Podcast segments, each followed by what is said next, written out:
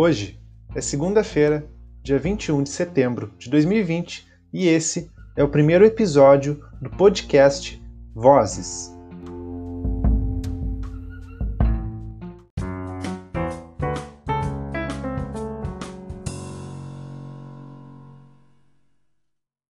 E aí, Daniele, quem é você esperando elevador na fila enorme da PUC? Gente, aqui um parênteses. Eu reclamo da fila da PUC, mas agradeço. Afinal, são muitos andares. Então, eu sou a aluna que já se formou há dois anos, mas continua indo para a PUC pelos grupos de pesquisa, pelos colegas. Eu sou completamente apaixonada por aquela universidade e pelo ambiente acadêmico. E aí, Matheus? Quem é você aguardando um banco desocupado para você sentar no ônibus? Além disso, é Matheus? Mataus? Fala pra gente. Eu sou graduando na, na PUC, sou estagiário na Defensoria Pública da União e também sou bolsista de iniciação científica. E segundo a minha psicóloga, eu ainda tenho problemas pendentes a resolver com a minha mãe. Ivana, quem é você na Zona Norte de Porto Alegre? Olha, eu sou a Ivana, graduando em Direito pela PUC. Eu fui bolsista de iniciação científica, trabalho na OBRS integro a frente de enfrentamento à mortalidade juvenil.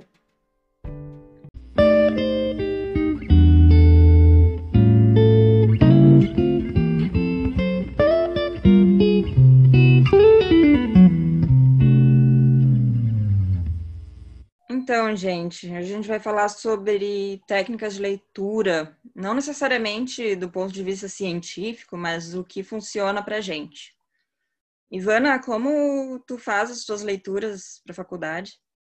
Quando eu começo a pensar e, e pego um texto para ler, texto científico, a primeira coisa que eu faço é visualizá-lo com uma imagem daquele texto. Assim, eu tento pensar como que é a forma dele e aí eu tento de alguma maneira me identificar com aquele texto. Por exemplo, o texto aqui em questão, que é o do Barroso, né? olhei esse texto e eu vi que é sobre a dignidade da pessoa humana. Eu gosto de direito constitucional e a dignidade da pessoa humana é um princípio recorrente no direito constitucional. Em pensar que aquele texto, de alguma forma, vai ser muito incrível para mim. Mesmo que ao primeiro momento parece meio falso, vamos dizer assim, depois eu começo a ter um sentimento de, de acolher aquele texto, sabe? Parece assim meio místico, meio good vibes, mas é assim que eu faço. E você, Matheus, no primeiro momento com o texto, como você recepciona? Eu gosto de contextualizar o, livro, o texto, uh, saber como o autor ou a autora estava naquele momento, quando ele estava produzindo aquela obra. Por exemplo, no livro do Barroso, que a gente usou como objeto aqui, que é a dignidade da pessoa humana no direito constitucional contemporâneo, a construção de um conceito jurídico à luz da jurisprudência mundial, a primeira coisa que eu fiz foi pesquisar. Pesquisar como se deu a construção, onde ele estava, em que posição ele estava. Então, o que eu consegui com isso? Algumas informações úteis que fizeram o livro fazer mais sentido para mim? A obra, por exemplo, foi escrita durante o período que o Barroso passou na faculdade de Direito da Universidade de Harvard em 2011, como um acadêmico visitante. Então, de certa forma, ah, contextualizar não só a obra, mas também ah, o seu autor faz ganhar um significado diferente e me faz compreender melhor a obra. E tu, Daniele, como tu gosta de abordar um livro? Eu, como a marxista que sou, gosto muito de analisar as, a questão histórica e, e, as influências materiais que tem uma obra. A minha técnica é muito parecida com a do Mateus, realmente, porque eu vejo essa questão histórica como fundamental para a compreensão de um texto. Não tem como tu ler, por exemplo, uma obra que foi escrita no século XVIII e acreditar que os princípios, que as, que os fundamentos daquela, daquele autor eh, são os mesmos que se ele fosse escrito hoje em dia. Isso é uma coisa que, inclusive, o Barroso traz, né, dos princípios serem compreendidos à luz do seu tempo.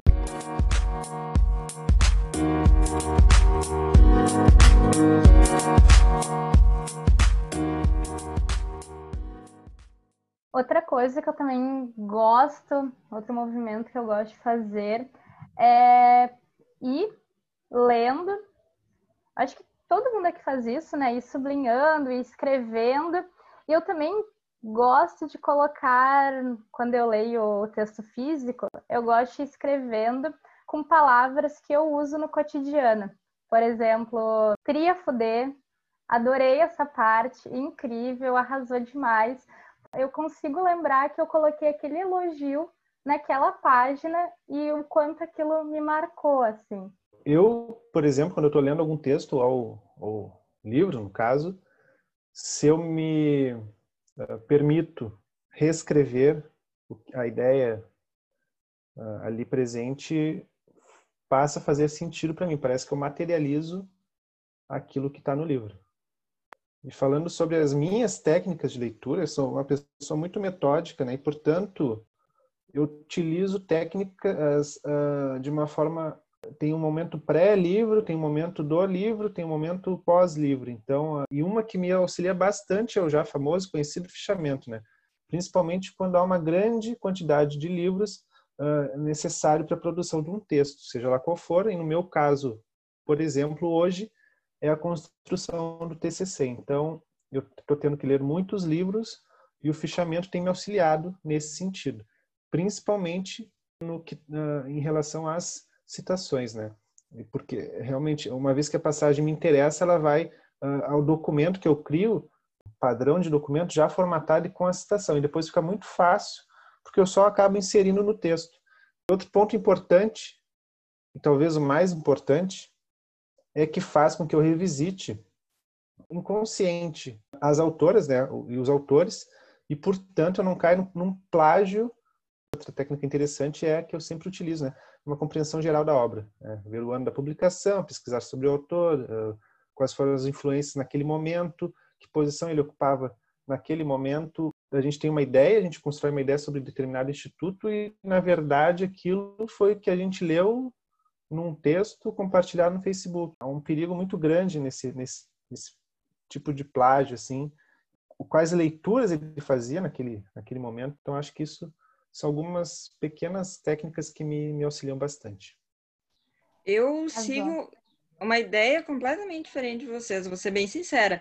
Eu gosto de uh, anotar no texto, quando eu leio em PDF ou quando eu eu tenho ele impresso, eu risco ele, eu faço os destaques, mas depois eu não reescrevo nas minhas próprias palavras, eu transcrevo o texto.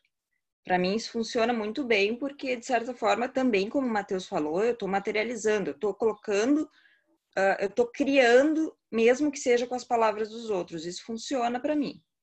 E na, eu, eu, uso o método Cornell, eu acho que eu já comentei isso com vocês alguma vez e a gente pode falar sobre Sim. isso no futuro que seria um corpo explicar, de... É, pois é. Seria um corpo... é, um, é, um, é um tipo de divisão de, de, do caderno, da folha, que tu coloca, tem um corpo principal e tem uma coluna à esquerda, geralmente, mas pode ser do, do jeito que a pessoa se sentir mais à vontade, que tu coloca o, a ideia principal nesse corpo e a, na, na, na coluna lateral algumas ideias, perguntas, o que vier a ser conveniente.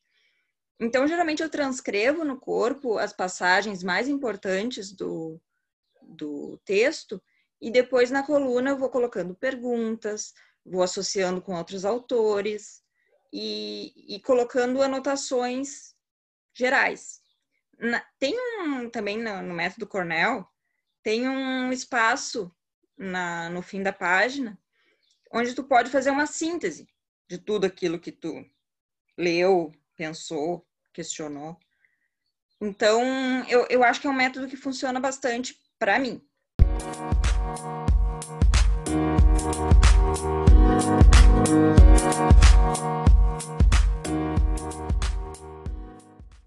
Agora, com a pandemia, eu me obriguei a ler PDF, assim, e no começo eu pensei que eu ia pirar, que não ia rolar. E agora eu faço parecido com o que a Dani faz, assim. Primeiro, quando eu vejo o texto, eu tento pegar conceitos fundamentais, assim. Por exemplo, ah, aqui o autor está tratando sobre poder, se esse conceito que é interessante, o objetivo parece.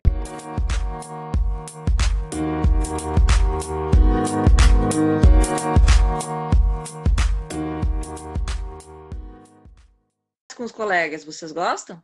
Quando as aulas eram presenciais, ficava um pouco difícil, assim, e eu não tinha até esse tchan de convidar alguém para debater comigo. Agora, como nós estamos na pandemia, né, o pandemônio, comecei a conversar com colegas, pois a PUC as aulas estão e ficou mais fácil de conversar com algum colega, as aulas à distância e os alunos fizeram vários grupos no WhatsApp de todas as disciplinas possíveis, assim, para ver se ele tem interesse em discutir um texto que o professor colocou no Moodle. E para mim isso funciona muito, gente, porque eu fico com o pensamento que eu vou conversar com um colega e eu tenho que ter a responsabilidade de ler aquele texto para debater com alguém. E quando eu debato, geralmente é no Zoom, o aplicativo Zoom. Eu faço uma reunião de 40 minutos e depois eu juro, gente, que eu lembro direitinho o que está no texto, porque houve esse movimento, essa troca de debater com alguém. Eu adoto uma postura um pouco mais solitária, assim. Não que eu ache isso necessariamente bom para todo mundo, mas eu já estou na pós-graduação, na pós-graduação funciona basicamente na forma de debates, né? Nossas aulas elas não são expositivas na maioria das vezes. Então eu tenho muito esse momento de debate na sala de aula. Eu também gosto de chegar preparada, então na minha na minha preparação para esses seminários, eu gosto de imaginar todas as perguntas que podem vir, mesmo assim, quando eu chego na aula, sempre tem um colega que vai ter uma dúvida que nunca me veio, que nunca me veio à cabeça e que vai abrir um mundo de possibilidades para mim. Às vezes tu consegue através desses desses diálogos fazer novas perguntas e, e exatamente instigar essa curiosidade acadêmica que a gente tem. Quero falar sobre exatamente esse movimento que a gente está fazendo nesse podcast, que é conversar com outras pessoas. Eu acho que apreender o, o objeto que a gente está apresentando aqui, que é técnicas de leitura, é, nesse espaço, conversando com outras pessoas, aprendendo coisas novas, como o método Cornell que a Dani falou. Para mim, funciona muito bem também, assim como os fichamentos, a contextualização do livro do, dos autores. Acho que esse momento de troca, é, aí me aproximando um pouco mais da Ivana, talvez, e talvez até pela nossa experiência no, nas competições, realizarmos essa, essa troca. E outro ponto interessante que eu acho que também é um reflexo dessa nossa reunião é que é a, acerca da importância da leitura, né? Que é um tema magnífico. A leitura é potência. Há muitos benefícios, né? Há um estímulo à imaginação, exercita a memória. E aí nesse sentido que eu queria contextualizar o livro no Brasil, sociedade. Qual é a posição do livro no nosso país, né? E aí eu quero dar um panorama sobre a localização do livro na nossa organização a partir de uma pesquisa breve que eu fiz antes do nosso encontro. Então, eu cheguei à conclusão ah, que em 2019 foi produzida uma lista com as obras mais vendidas no Brasil. E dos 15 livros mais vendidos do Brasil, com exceção de duas obras, que são duas obras infantis, todos os outros livros, ou todas as outras obras, são de autoajuda. E além disso, a gente não pode esquecer a questão de destaque que a Bíblia tem em nossa sociedade, né? já que há muito tempo figura no topo dos livros mais lidos do país. E, e dito isso, também aqui eu me permito falar também uh, da taxação dos livros no Brasil, que é uma medida que não deve, não pode prosperar, né? porque o país que taxa livros uh, impede que o conhecimento se torne cada vez maior. Então, acho que são algumas reflexões do nosso encontro e é a partir desse espaço que a gente pode aprender bem mais.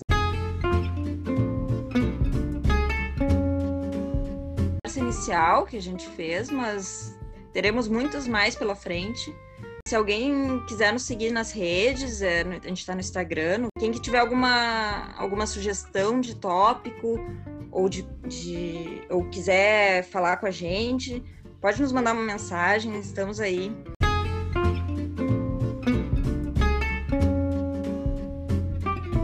esse foi o Vozes de hoje. Até a próxima.